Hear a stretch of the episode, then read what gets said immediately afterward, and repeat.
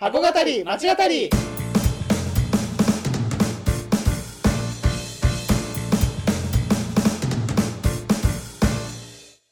箱語り町語りは現役百貨店マンと元百貨店マンが商業施設すなわち箱についてあれやこれやと語り合って魅力の再発見をしていく番組です。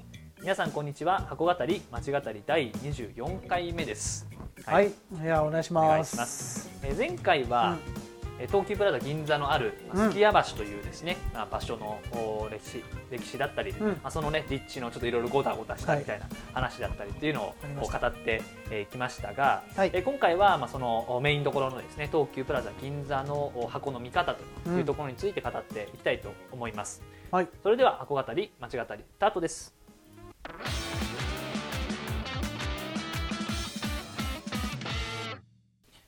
前回あのこのすき家橋のね、うん。えーまあ立地の話の中で、まあこう人の流れっていうね、えーまあ話が出てきたと思うんですけども、まあ、この東急プラザ銀座っていうのがまあそのどういうね流れをこう生み出しているんですかね。まあそうだね、うん。だこの、まあ、流れというかまあ、うん。流れもそうだし、ん。あとここのまあ役割もそうだけどじゃあどういう役割を果たしててどういうね、うんうんうん。人の流れが来てるかっていうことでもあると思うんだけど、はい。なんか私が考えたのは、はいはい。結構その銀座のその玄関うん。っていう話、うん。まあ、前回もはい。しましたけど、ね。これはその場所性だけじゃない、立地だけじゃないなっていうのはうんなんか思っていて、はい。その銀座に来る人にとっての、うんうんうん。玄関。はいはいはいはい。この箱はもう玄関なのかなっていうのは入門編なのかなっていうのは銀座のね。そう銀座の。うんうんなるほど。なんか思いましたね。はいはいはい。それはどういうことかっていうとやっぱりこう、銀座ってこうそもそも、なんて言うんだろう、うん。えー格式が高いお店、そうだね。か海外の高級ブティックうん。だったり、なんまあ、か入りづらいね。そうそううなね感じですが多いみたいなところもやっぱありましてで,、うんで実際しかもうん。来てる人もそれにやっぱりこう、期待に来てるというか、そうだね。まあ銀座に来てる銀ブラをしに来てる人たちがやっぱり多くて、いまだにこうおしゃれな人とかと多いもん。だからそういう意味では、いやっぱこうどうしても最初に、ね来た最初からその銀座のあのど真ん中に行くってなかなか、あの入りづらい人も多いと思うんでね。うん、うんなんか銀座ってあんまりみたいな、はいはいはういはい。んなんか買うものないかもしれないみたいな、うんうんうんいうなんかそういうね思っちゃう人も多いと思うんだけど、うんうんうん。だからそこがやっぱりないとかもちろんそのねはい。2016年できた建物だから、うんやっぱりすごいこうお金もかかってそうだね。で建築的にも多分おそらくねいい評価が出てる、うんうんうん。されてる、江戸切子をね江戸切子。イメージしたみたいな ねね、結構奇抜な感じの内装でしかも東京プラザがよくやるあのエスカレーター、うんうん。あので中腹まで中層階までガーって上がっててしかもなんか鏡張りみたいな。あれもちょっとまあ派手っちゃ派手なんだけど、そうだね。うん、であの表参道と原宿でも同じようなことやってるし。が代名詞なんですかね。そうそうですね。あのなるほど。スクランブルじゃなくて、えっと、渋谷でも同じようなエスカレーター、ね、途中まで行きますし、フクラス。なんかワクワクワクワク感みたいなね。情多分。情緒させるような感じでね。うん。そういう。あるんでしょうけどね。アトラあアトラクションみたいな、多分こともね、うんうんあるんだと思うねスペースマウンテンそうそうそうみそう。まあそんなような、うん。まあ、ところで、まあ、そういう高揚感とかも、まあ、設計はされてるんだけどやっぱり中を見てみると、うん。中の入ってるテナントとかを見てそこまでそのじゃあ誰しもが買えないブランドかみたいな、例えばその同じような時期にできた、えーテナントテナントというか館箱でいうと、はいはいまあ、銀座6さんとか、はい。うんうん。ここ結構ねやっそうだね。ぱりこう百貨店に勤めてる私が見ても結構うんそうだね。もう買ったことないなみたいなもうブランドばかりうん が揃ってあっ確てなかなかねこう人を選ぶといううん。か、うんハイね、ハイグレードな人、方々お客様。に向けてるなって感じがするんだけどただこの東急プラザ銀座に関して言うと、そういうわけではなくてただ、うん。あの一定数やっぱり評価を受けている、はい。評価されているようなうん。ブランドだったりテナントさうんん。がこう入っていて、えーでかつその品価リンカーみたいな東急百貨店のその、まあ、セレクトみたいなうん。ところも入ってたり、えー上質感もありながら、うんでもその誰しもが楽しめるようななそういうまあこね意識したか、意識したかどうかは分かんないけど、はいはい。うんうん。そのモザイクの流れを引き受けてるというかやっぱそのモザイクが閉店する時の動画とか、うん。ね、我々ちょっと見てた時に、うん あの銀座で唯一、なんか入れる商業施設だったみたいな男性が言ってたんだよね。なんかそれもすごいなんか印象に残ってて、あそっか入りやすい商業施設だったなって銀座で唯一、うんあの銀座感もありながら、あの入りやすい商業施設っていうののなんかそのその流れを、あの東京プラザも引き受けているような感じもするし、でもちろん1階2階はすごいハイグレードなお店が入ったりしているんだけど、うんまあ、それだけじゃない部分がやっぱり銀座らしさもありながら、はいはい。あ新しいその銀座に来た来る人うん。をの流れを作ってる。そういう意味でその既存の銀座のお客様の人の流れを、うんまあ、もちろん動かす動かそうともしてると思うけど、うんうん。あの銀座のエントランスとしてね、玄関として、うん。ただその新しいお客様を取り込んでいく、うん呼び寄せていくっていう意味での新しいその人の流れを作る作る。っていうそういう意味での作るっていうのもしてるのかなっうん。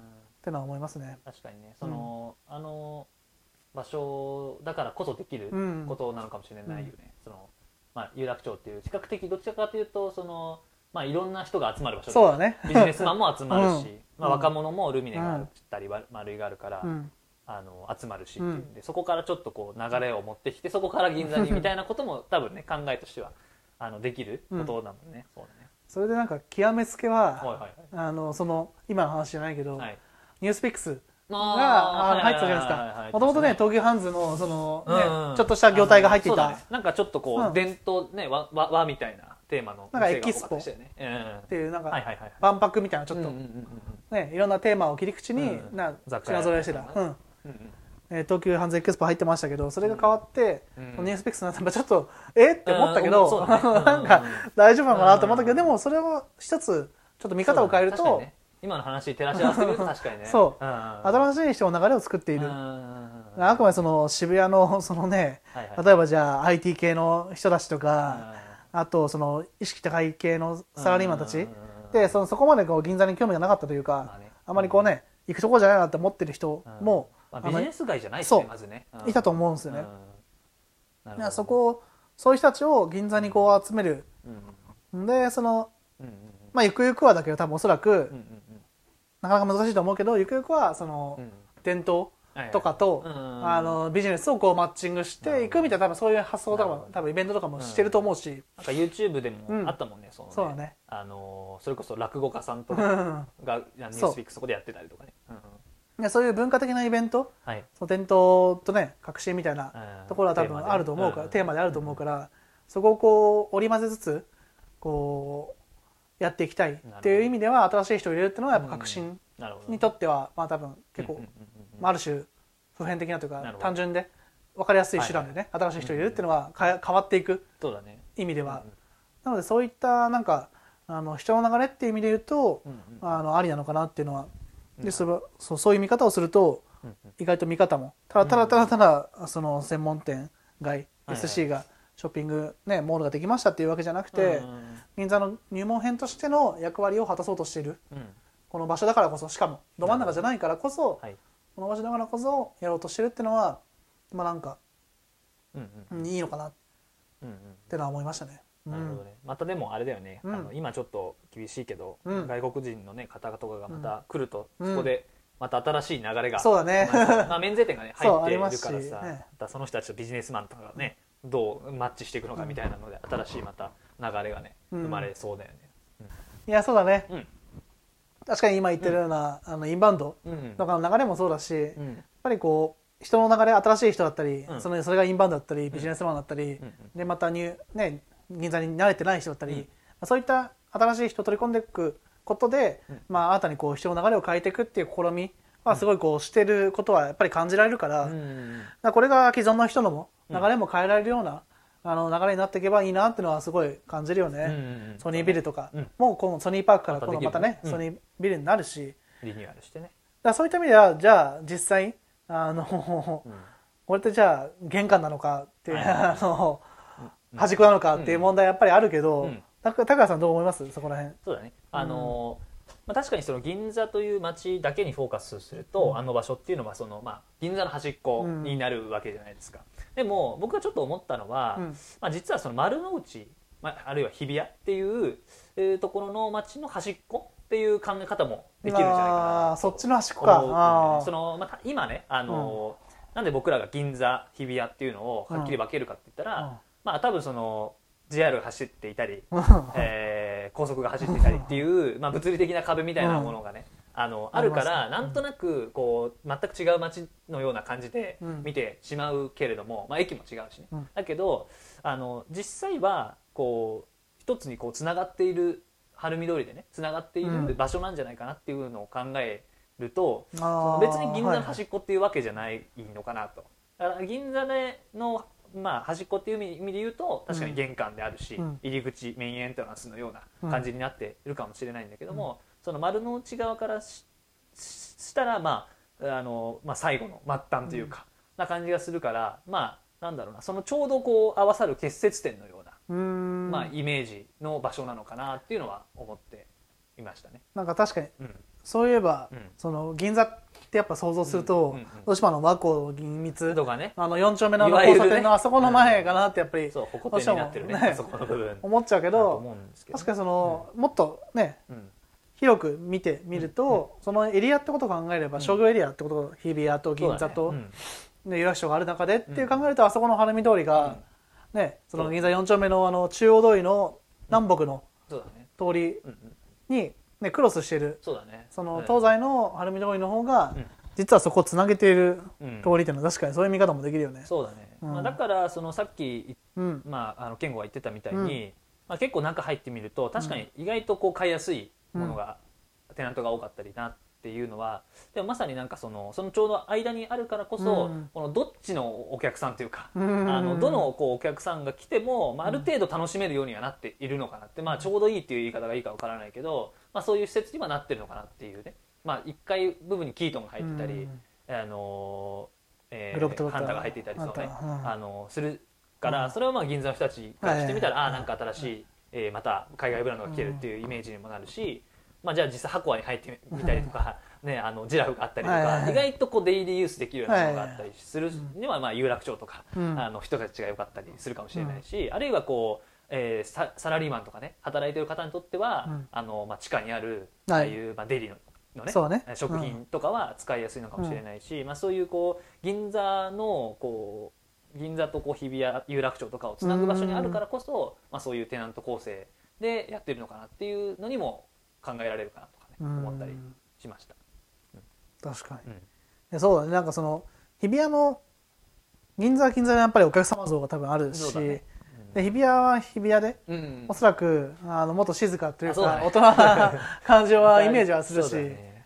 うん。やっぱりね帝国ホテルとかうんうんうん。劇場とかあって。なんかこう落ち着いた感じのイメージで、確かにそれをつないでいくっていう意味では、で丸の内はやっぱり人がいっぱい来てるっていう、確かにイメージはあって、あそこのねいいところの踊りじゃなくて皆さんにこうハマるような部分もあるというか、そうだね、まあ、ただこの、豪華なだけじゃないとういうか、んただこういいテナントが入ってるだけじゃない高いテナントが入ってるだけじゃないっていうのがうん。ポイントのよううん。な感じがしますね。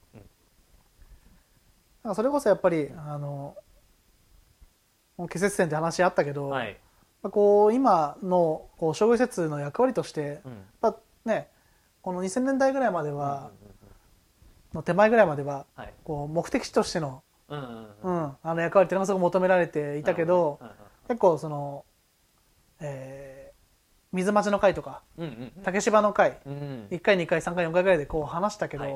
で多分これまでのことみたいな、まとめの時も少しね、話したと思うけどやっぱりつなぐうん商業施設がもうすでにもう目的地ではないというか、そのオプションの中の一つにやっぱり皆さんなってるからこそあのそこで完結するだけじゃなくて、うん。街と一緒に楽しめるとか連動してね。連動して、まあ、もちろんね銀座はね銀ブラって言葉があるぐらいだから、まあ、まあ街としてもうね もうアミューズメントといううんか、エンターテインメントエリアなんだけど、買い物を楽しむっていうねそうそう意味ででもそれでもやっぱりね今後の方向性としてやっぱりそこで完結せずに広がりが持ててるっていうのはすごい持とうとしてるっていうのはあのやっぱりこれからの商業としてはうん。大切なことなのかなっていうのは思いましたね。うんまあそれでいうと近いところでいうとそのねうん。日本橋の高島屋うん。とかもまあ同じようなね、うん。多分ことをやあのうん。言っていたと思うんです。その日本橋とね銀座っていうそのちょうど間の空白地帯うん。を、まあ、まだまだあるけど あるけどまあ埋めるっていうね、人の流れをこう止めないみたいな意味でやってたから、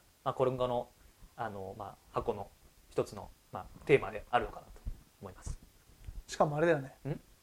まあ、今なんかすごいまとめようとしたけど あの終わらせませんけど あのガレリアはい。だっけ、ガレージはい。真ん中のね、はい。新、えーとうん。SC 館うんとうん。百貨店館の,、吹き抜けの部分。はい。あそこを見た時に我々そのね、はい。この横の動線ってもっと街としてあった方がいいよねって高島屋の横だけじゃなくて、あ言いましたね。あの東京駅につながっていくようなはい。はい線が、やっぱ東京駅につながる線ってあの、うん。ね本館の横？うん。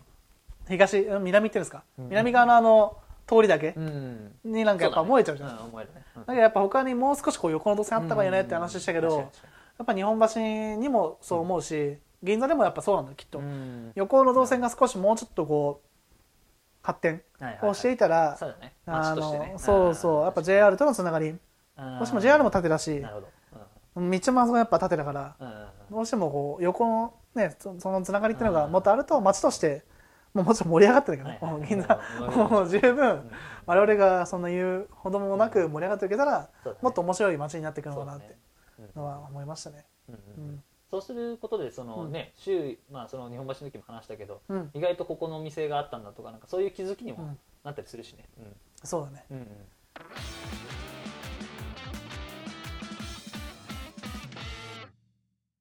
まあいろいろこう話してきたけど、人の流れをこう変えるとか、うん。まあやっぱり人の流れっていうのが多分こう注目されててで、しかもその場所うん。あそこの場所じゃあどういう場所なのって考えた時に、あの交差点じゃないですかそうって。あの信号があって。でなんか東急のこう考え方としては、あの銀座のスクランブル交差点にしたいと。いうふうに語ってるのがあるんですねそれねはいはいはい。でも確かにまあその、さっきも私もちょっと言ったけど触れたけど、その銀座のうん。うんなソニービルうん。が向かい側にあって、うん。でこれがソニーねパークになったりソニーまたできますけど新しいソニービルが、でそこは盛り上がっていけばこう銀座のそのある種4丁目だけだった交差点が、うん。そうだね。ここにもなるほどね。一つそのねうん。なるほど。だってあそこだって109の前にもはい。ありますし、うんで駅前にスクランブル交差点があって、うんうん。で109の前のあそこの交差点も、はい。まあ有名というか、うんうん人が賑わってる、でしかもなおかつスクランブルのがやっぱ人多いよね、人気だし、そだねそこにしていきたいんだよねきっと、うん4丁目じゃなくてだから109じゃなくて、スクランブルみたいなまあね渋谷の場合はどっちも東急だけど、はいはいそのランドマークは、だけどまあそういったようにやっぱここの駅と街と、あそこの中間の場所だからこそここをそういう人と人が行き合う交差点にしたいのかなっていうのはなんか感じましたね、私も、はいなるほどねうんうん。だから結構ねあのもともとほら前回話したけどさ、うん。あのまあ、日劇があったり、はい。えーしてたところではあるからもともとこうなんだろうこうエンターテインメントというかね、うん。まあ、そういう、うん。そのあのなんだろういろんなものが集まるねうん。もともとそういう場所であったからなんかそういう場所に、ね、なっていくとそのあそこ銀座がもう一つの場所で楽しくなってくるとねそうだね。盛り上がるよね、銀座としてね。だからその銀座のスクランブル交差点っていうのはなんか、うん。そのテーマというかうん、あので今ちょっと言ってたじゃない？目指すところ、うん目指すところというか、うん。でそのまあこの公式にね 公式に書いてある、うそのテーマで言うと、うん。まあその伝統とね革新。はいはいその銀座の伝統と革新を、うん。まあその守り守りながらその、こうアピールできるような施設にしていきたいっていうような、うん。あのことをねまあ言ってたんですけど、まあその時にちょっとふと思ったのが、うん。あその銀座のね伝統っていうのは何なんだろうなっていうのをちょっと思ったんですよ。うん。そのまあ、革新っていうのは非常に理解できて、うんこう食わず嫌いをせずにいろんなものをこう吸収してきた、うん。まあ、銀座じゃない？あと新しいものうん。を常にこう明治以降は入れてきたっていう街だから、まあ、革新はすごくうなずけるんですけど、まあ、銀座におけるその伝統っていうのは何なんだろうなっていうのを、あのこう考えたんですけど何だと思います？まあ木村屋のアンパンでしょうね。まあ、そうなんでしょうけどその。まあでもちょっとあれがお家ソーダもあったし、なんかあんまり伝統じゃないかもしれないそれはそれはいいですか美味しいですから美味しいですからね。いやまあそうだね、まあ伝統ってこうなんかこうある種うん。あの感感覚だけど、うんうんうん。日本橋の方がなんかある気がして、あまあやっぱ簡単に言ってしまうとね、うんうんうん。やっぱその日本橋の名店みたいなのって、結構今でも続いてるような、江戸時代から続いてますみたいな、歴歴史っていう部分で言うと伝統をね歴史っていう部分にこう近く話していくと多分そういったようなのがなんかあって銀座ってそんなに伝統的な街だっけみたいうん。なそうだよね、まあ、そんな昔からある老舗みたいなのがたくさんあるイメージじゃないもんね。まあもちろんね昭和以降栄えてるから、うんまあ、明治以降か。うん栄えてるから、銀座なんだ銀座なんとかみたいうん。な箔がつくみたいな感じでそういう店っていっぱいあるけど、果たしてその伝統工芸がじゃああるわけでもないし、なんか何何かなって考えたなんか今言われて思ったけど、そう思ったのはやっぱその買い物こそ街を歩いて買い物をするっていうそのその行為こそ、まさに銀銀ブライコール銀ブラだと思うんだけど街を歩くこと、うん。そして買い物することウィンドウショッピングすることここが銀座の伝統なのかなっていうのはなんかうん。思ったねそれ言われて、なるほどね、うん。まあ、だからそのこう人の流れを止めずに、うん。まあ、こうずっとこう街全体が商業施設のような箱のような形になっているっていう状態のことなのかな伝統っていうとね。でしかもそこでただ歩歩きやすいウォーカブルってよく今、うんね言うけど、ね今ね政府のうんうんその都市整備局みたいなのが言ってるけどさ。でそれももちろんそうウォーカブルで歩きやすい歩き歩きたいと思えるって大事だけど、うんかつやっぱり銀座がなんでこうここまで支持されてきたかっていうとやっぱ高揚感が得られるってことだと思うんだよね。虚栄心とかってよく、ね、言ったりしちゃうけどやっぱそこがやっぱ満たしてくれるっていうのはやっぱ大事なことで、歩くだけで買い物をしない。歩くだけで銀ブラをするだけでその何かこう自分のステータスが上がったようなあ感覚になるっていうのは他の街にはやっぱりなくてどうしても、ね、ニューマンの会とかでもうんそうだね何回も言ってたけどあのね新宿はあくまでこう現実的な日常の機能というか延長線上にあってだから銀座に行くとこう高揚感が逆に言うと得られる。だからここはやっぱ銀座のこうすごいところなのかなっていうのは他の街にはない気がするな、そうだね。まあ今後ねそのいろいろソニービルとか、うん。まあいろいろ新しいビルとかもできると思うけど、まあ、そういうこう街全体を歩くことが銀座の伝統であるということも守りつつ、うん、なんかそうあの作っ開発していってくれるとねそうだね。いいなと思いますね。やっぱその、まあ、パークを作ってるからこそもう分か,、うん。分かってるそうね。彼ら分かってると思うけどもちろん。やっぱり街に開かれている施設こそやっぱり今はなんか求められてるのかなっていうのは感覚的には思うし開かれている、だね。ね、箱。うん。で歩きやすい歩いてこういう考えるまあここはもう本当に循環していくいければ最高だしで銀座ならではのやっぱねそういう人を引きつける力っていうのはあるからそれを生かすっていうのはもうん。うしないと逆にいけないと思うし。そうだね。そうだね。まあ、だからまあそんなねあの、まあ、銀座のねこう伝統を守りつつも、うんこう新しい人の流れっていうものを、うん。うんまあ、あの東急プラザ銀座はね、うん。生み出しているんじゃないかなというふうに思います。すごい褒めましたね。すごい。えー今回はえー2回にわたってえー東急プラザ銀座うんについて語ってきました。それでは次回もお楽しみに